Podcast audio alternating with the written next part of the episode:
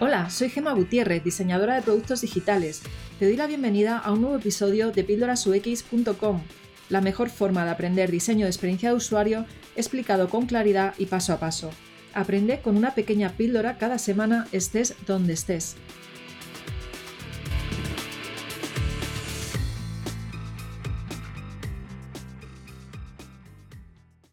Hola, estoy aquí hoy con Gabriel Gorce, que es un artista, mentor de emprendedores y proyectos, creador del método Gorce y, eh, y, una de las cosas que más me ha impresionado de ti es que eres medallista paralímpico y subcampeón del mundo de esquí. Eh, además de compositor, músico especializado en marketing. Yo, de hecho, he tenido que preguntarle a Gabriel cómo te presento, porque he visto tantas cosas de ti que no sé muy bien cómo presentarte. Y el episodio de hoy eh, vamos a continuar eh, hablando de accesibilidad, pero no de cómo hacer los productos accesibles, sino de cómo una persona como Gabriel, que tiene un 10% de visibilidad, ahora me lo explicará un poco mejor, o nos lo explicará mejor dicho, eh, cómo utiliza productos digitales. Hola Gabriel, ¿qué tal estás? Pues muy buenas, Gema. Pues súper feliz de, que hagamos esta entrevista, de que me hayas querido invitar y, a tu podcast y sobre todo que al final, después de esta entrevista, como siempre digo, nuestra labor se haya cumplido, que es el aportar al aquella persona que está escuchando en este momento, pues todo lo que tenemos que aportar. Hoy soy yo quizá el, protagonista, por llamarlo así, pero bueno, yo creo que al final eh, todos somos protagonistas y pues yo muy feliz, muy feliz de estar aquí.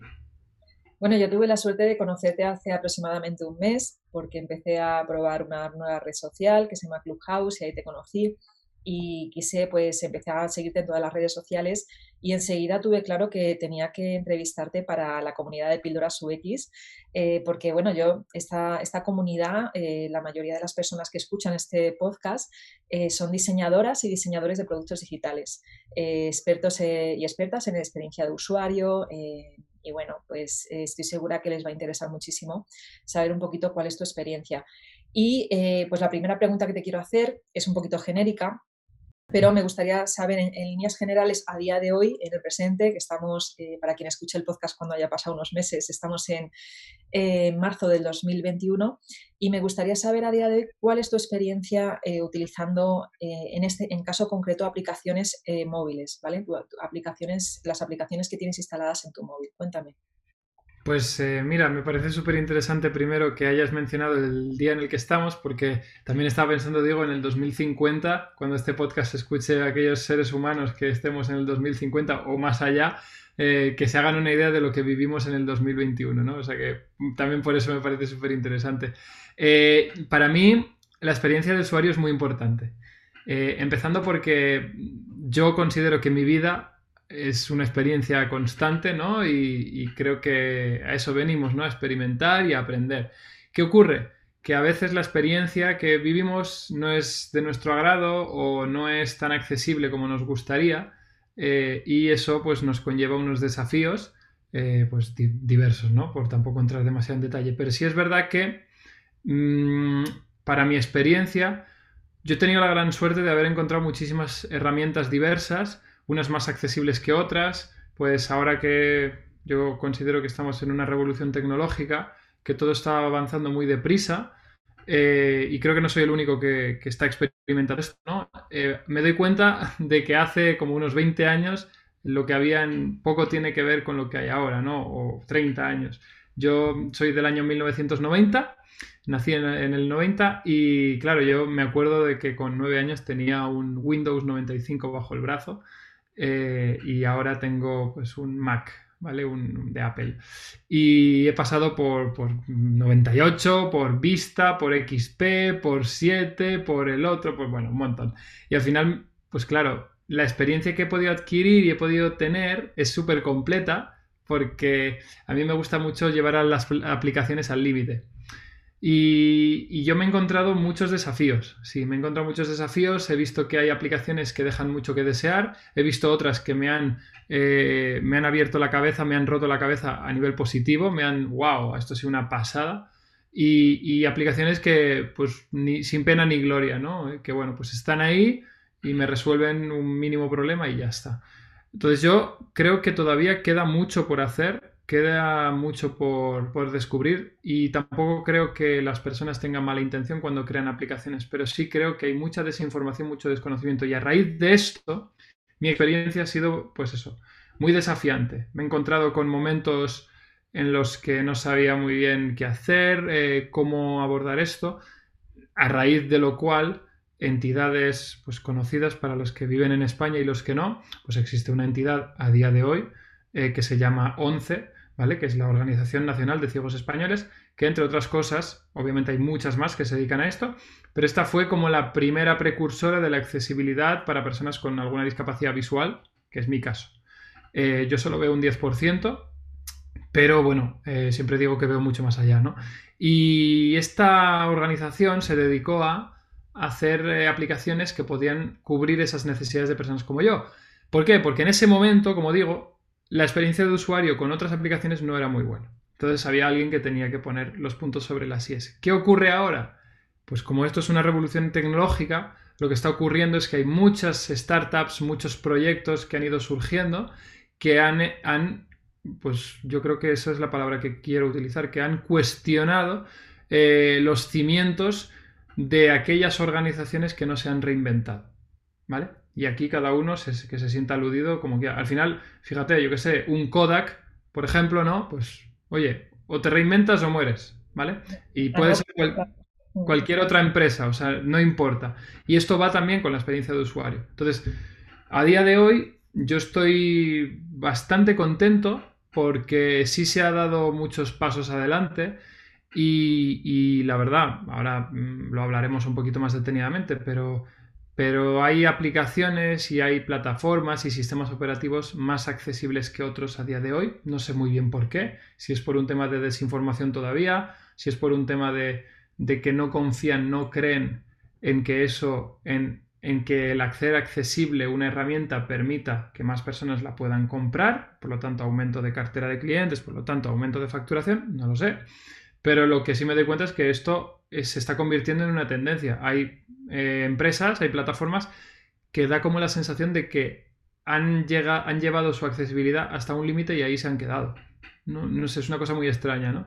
Entonces, pues bueno, esto también que sirva de reflexión un poquito.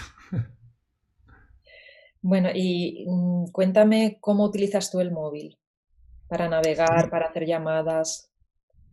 Pues mira, yo utilizo el móvil eh, antes lo utilizaba con gafas, ahora no llevo gafas porque dicen que para lo poco que veo, palabras textuales, sin, sin, desmerecer, sin ánimo de ser negativo, pero me decían algo así los médicos como que para lo poco que ves ya te hemos hecho y bueno, lo que tienes es lo que hay. Tampoco hay ninguna gafa que ahora mismo te corrija o te ayude demasiado. Entonces, pues bueno, esto es lo que hay.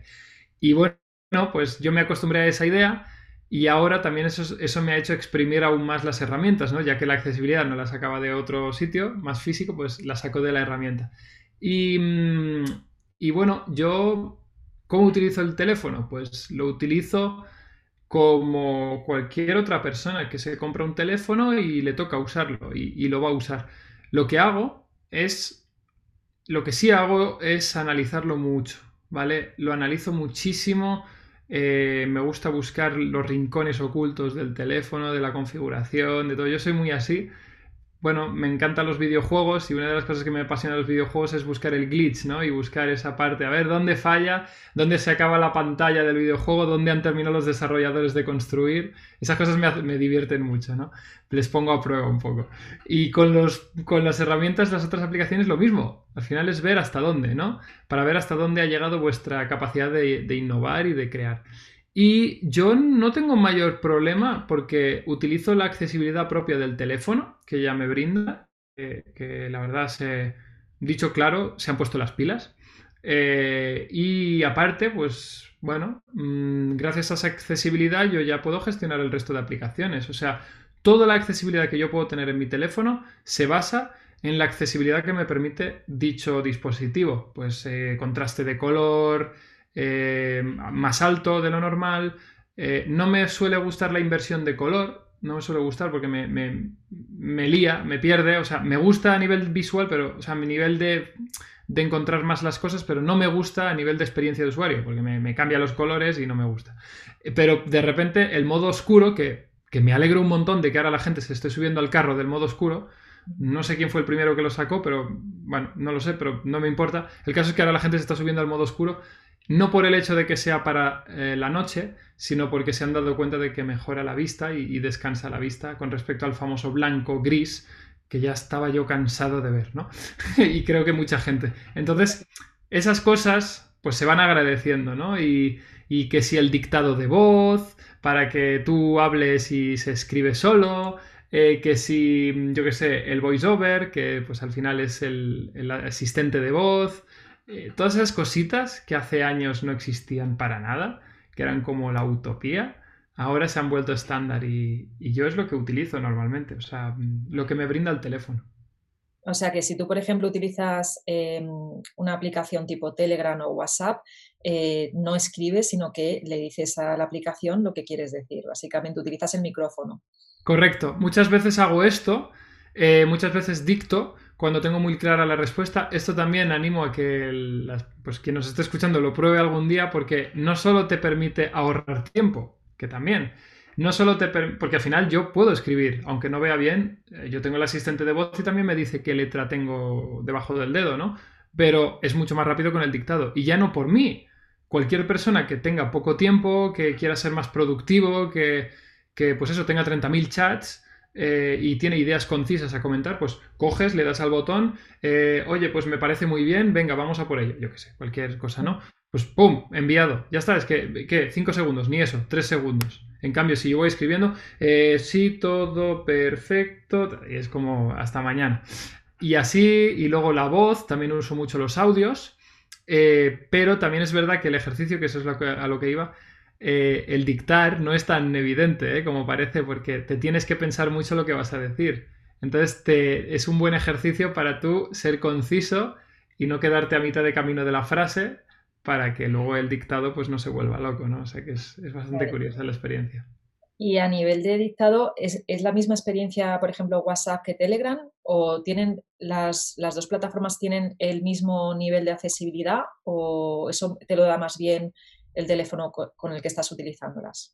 Pues lo cierto es que es el mismo teléfono el que te la da, porque eh, como decía al principio, ¿no? Mm, yo me apalanco y aprovecho las herramientas de accesibilidad del propio dispositivo.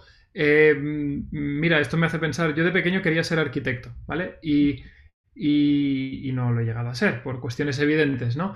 Eh, ahora sí, lo que sí he llegado a ser es arquitecto, pero no el estándar de edificios, sino arquitecto mental, arquitecto de estructura, de ingeniería, ¿no? Y me doy cuenta de muchas cosas con las que se enfocan, en las que se enfocan los desarrolladores, ¿no?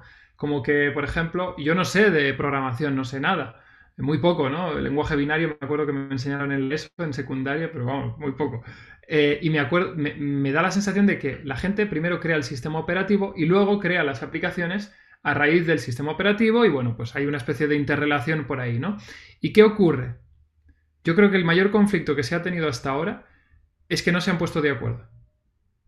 Es como, ¿quién pone la accesibilidad? ¿El sistema operativo? Porque es el que está arriba de la pirámide de jerarquía y yo me tengo que acoger a él. ¿Es la aplicación que me tiene que brindar algún puntito de accesibilidad? Pero es que claro, si hacen cosas innovadoras en la aplicación y resulta que no son compatibles con el sistema operativo, ya lo hemos liado.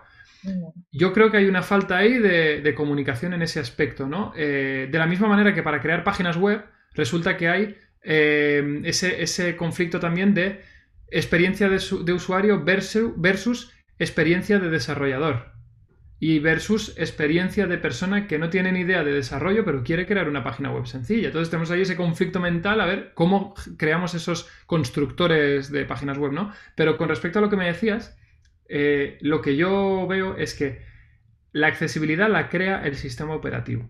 Yo creo que todo ha de empezar por ahí. ¿Por qué? Porque si se hace así, la accesibilidad se vuelve nativa.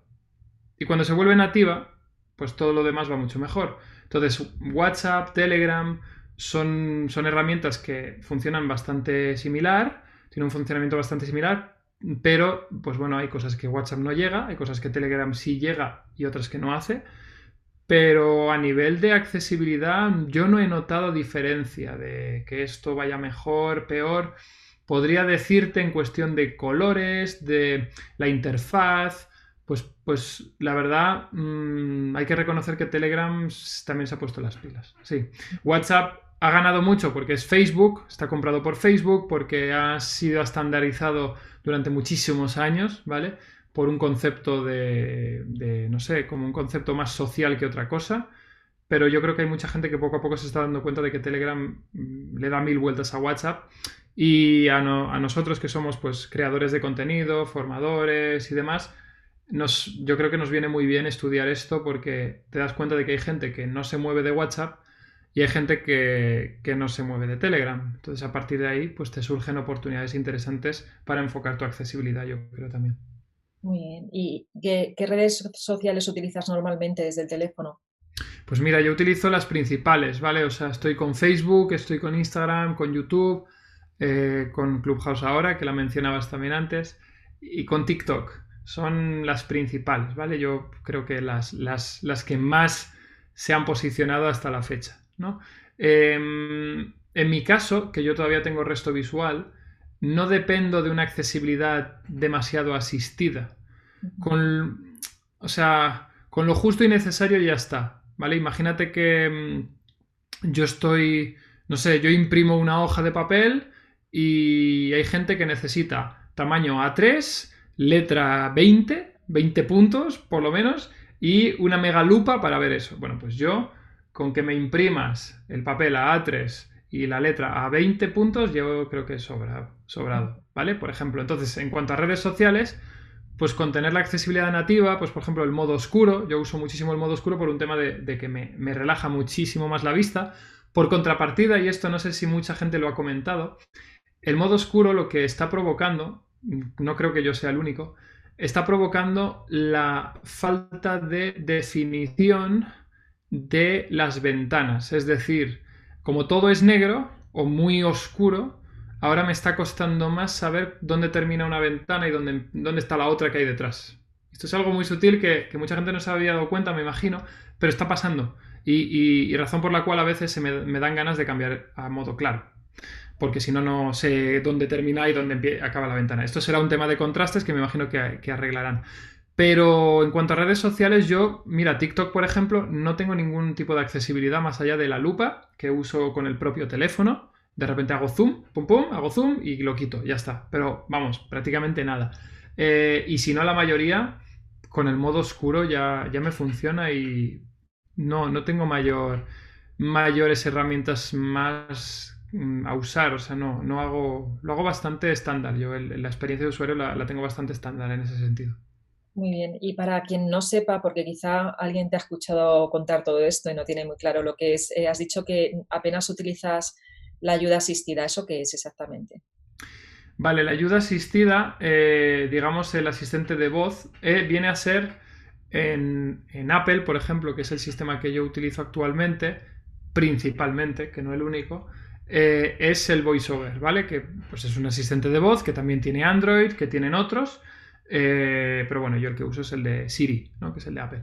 Y este asistente, pues básicamente, mm, al igual que había dicho yo al principio que la ONCE, la Organización Nacional de Ciegos Españoles, creó aplicaciones y programas con sintetizador de voz, ¿vale? Antiguamente, yo me he llegado a leer El Quijote con voz sintetizada, no digo más, 600 páginas con el, con el bicho este hablando ahí con voz de ordenador, vamos, una, proeza, eh, una gran aventura, ¿no? Pero bueno, ese es otro tema. El caso es que yo ahora, pues cuando tengo el teléfono a veces sí lo utilizo. De repente, cuando hay un chat muy largo, cuando hay un mensaje muy largo, pues en lugar de leerlo con los ojos, pues que me lo lean a mí. Como si yo se lo enseñara a una persona y digo, oye, ¿me puedes leer un momento del chat? Que es que es muy largo. Pues no, cojo el asistente de voz, le doy encima del mensaje y me empieza a leer. yo, ah, perfecto, ya está, ya lo hemos leído. Y además, volviendo a lo de que esto no solo va de gente con discapacidad o deficiencia visual o otro tipo de, necesidades, esto es para todo el mundo. O sea, ¿a quién no le gustaría que con palabras le escribieran? ¿A quién no le gustaría que le leyeran los mensajes? O sea, ¿por qué existe Alexa? Pues Alexa es, es una de esas evidencias, ¿no? Entonces, yo también un poco por, remover las conciencias en cuanto a la accesibilidad, que cuando estamos buscando accesibilidad no va de, solo nosotros, va del mundo entero, ¿no? Porque a veces un abuelo, pues una persona mayor, no está acostumbrada a esto y necesita esa accesibilidad. Sí.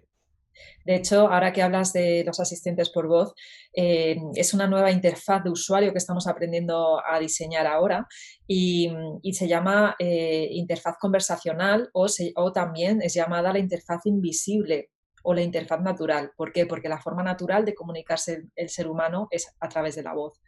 Entonces, eh, tiene como varios nombres y a mí me gusta mucho en concreto el de la interfaz invisible, la interfaz, la interfaz natural. ¿no? Y bueno, pues hemos estado hablando ya de, cuál ha sido tu experiencia utilizando, bueno, cuál es tu experiencia actual, pero me gustaría saber, eh, pues si te has encontrado alguna vez, ya sea en este caso con tu móvil o, bueno, para quien nos esté escuchando desde el otro lado del charco se dice celular, aquí en España se dice móvil, eh, o si estás desde, desde, tu ordenador o computadora, eh, pues preguntarte si has tenido alguna mala experiencia, pues que nos cuentes cuál, pues alguna mala experiencia que hayas tenido, ya sea de ahora o quizá de hace unos años que tú recuerdes. Pues sí, mira, sí, varias. Ahora mismo, pues no todas tampoco la, ahora las tengo muy refrescadas, pero sí que una muy frecuente que, que siempre he tenido y a día de hoy todavía creo que tiene margen de mejora, porque siempre creo que todo tiene margen de mejora, es esa mm, combinación entre la experiencia de usuario sin zoom y la experiencia, y la experiencia de usuario con Zoom. Esa facilidad, esa agilidad eh, de activar y desactivar el zoom y moverme de un lado a otro la pantalla dependiendo de lo que veo y lo que no puedo ver, creo que todavía hay un, hay un, hay un, bueno, hay un margen de mejora, ¿no? Es como si, o sea, yo a veces siento el ordenador como si, o un dispositivo como si tengo la experiencia de usuario estándar o tengo la experiencia de usuario accesible. Y entonces decido activar una o desactivarla. Cuando yo lo que creo que el futuro o, lo ideal sería que no se notara la diferencia casi que a nivel de experiencia de usuario, Claro, esto es un estudio antropológico muy, muy gordo, ¿no? Me imagino, a nivel de comportamiento, de movimientos y demás, que, seguro que las empresas lo hacen. Eh, digamos que cómo una persona cuando coge un dispositivo se comporta teniendo alguna necesidad especial, ¿no? Pues, pues eso, esa simbiosis, ¿no? Que yo no tenga que decir, ah, espérate, que tengo que activar el zoom venga, lo activo. O sea, todo ese trozo, todo ese tiempo que estoy ahí dale, pensando, pensando, ya es como se me quitan las ganas. y, eso, a gran escala, estoy convencido de que repercute directamente en números, en facturación. Es como, es como cuando tú, eh, una página web te tarda en cargar. Se acabó. ¿Vale? O sea, dicen los números grandes, ¿no? Em, esa sería una. Y luego otra que, como digo, gracias al modo oscuro se ha mejorado, es todo lo que tenía que ver con mucha luminosidad, mucho color vivo en la pantalla, en las aplicaciones. Eh, y no sé si es por, eh, por, mainstream o qué, pero no se confiaba eh, en otro tipo de colores. Por alguna razón, no se confiaba, no sé. Igual no, no generaban suficiente seriedad, ¿no? El usar un violeta o usar un naranja o usar un, un verde pistacho, pues no lo sé. Habrán aplicaciones así curiosas que sí lo harán, pero nunca he visto a las grandes empresas de grandes sistemas operativos utilizar colores enfocados a la accesibilidad directamente. Sí, yo entiendo que una empresa tiene su marca, tiene sus colores, pero yo creo que si le damos una vuelta más de tuerca, vamos pensando ahí, podemos llegar a encontrar colores que nos pueden facilitar la vida a todos, ¿no? Eh, pero bueno, yo sé que esto pues va poco a poco, ¿no? Y, yo eso es lo que con eso es lo que resumiría. Una última cosa que sí creo que es interesante y es el hecho de la del tamaño del texto, ¿no? Es volviendo un poco al volviendo un poco al tema de la línea esta invisible entre la no accesibilidad y el activa, y la activar la accesibilidad, pues quizá otra forma también de hacerlo es aumentar, eh, no sé, buscar otras formas de aumentar el tamaño de los objetos y, las y los textos, perdón, eh, pero sin sentir que la pantalla se me queda pequeña. Porque esa famosa estrategia de voy a subir la resolución de la pantalla, no, voy a bajarla, perdón. Voy a bajarla, sí, sí, voy a bajarla para que me salga la letra gigante, ¿no? Y tal, y resulta que una ventana me ocupa toda la pantalla, pues, o, cuatro iconos me ocupan toda la pantalla, pues Estamos, yo creo que eso no dejaría de ser interesante de investigar, de seguir desarrollando, porque, porque ellos son cosas que me he encontrado y que me han, bueno, me han, me han desmejorado la experiencia, ¿no? Entre, entre algunas otras. Bueno, y ya para ir finalizando, ¿qué consejo final dejarías a alguien que nos está escuchando y que diseña en su día a día, en su trabajo, productos digitales? Pues mira, yo le diría que tenga mucha empatía. Yo creo que la base es la empatía y la escucha activa. Si no tienes información en tu entorno, pues haz un estudio. Lanza una encuesta, busca personas que, conozcas que tengan algún tipo de necesidades especiales, eh, estudia otras empresas a ver qué han hecho o qué no han hecho que tú consideres que podría ser bueno y a partir de ahí vas buscando los huecos, los huecos que no se han llenado que tú podrías llenar. Yo creo que esa es una primera idea para posicionarse incluso. Y a partir de ahí que, que se confíe mucho más en que la accesibilidad aumenta las conversiones, ¿vale? Las conversiones de facturación, de clientes, de todo. Que poner una descripción en una foto eh, te cuesta lo mismo que no ponerla a efectos de crear una página web. ¿Vale? Entonces, ese tipo de cosas que cada uno vaya haciendo esa concienciación y que si lo hace, además de que Google te va a posicionar mucho más, pues la experiencia de usuario va a ser mucho mejor. Esto es lo que yo diría y, bueno, que también espero que, sirva mi testimonio, como el de muchas otras personas que seguramente podrían hablar de esto, para remover conciencias ¿no? dentro del sector del UX, ¿no? de la UX. Sí, estoy segura. A ver, ya se está hablando bastante del tema, eh, pero va lento. Quiero decir que yo ya conozco la accesibilidad desde que tenía, desde el año 2005 que hice mi primer proyecto en el que tuve que, yo era diseñadora web, ¿no? Eh, empecé siendo diseñadora web, hice un proyecto en el que tuvimos que hacer la, web accesible a nivel de código HTML eh, y CSS del Ministerio de Hacienda aquí en España porque salió una ley que decía pues, que todos los organismos públicos debían de tener sus páginas web accesibles. ¿no? Y ahí fue donde estuve, me, estuve informando en la W3C, que ahí viene muchísima información del tema.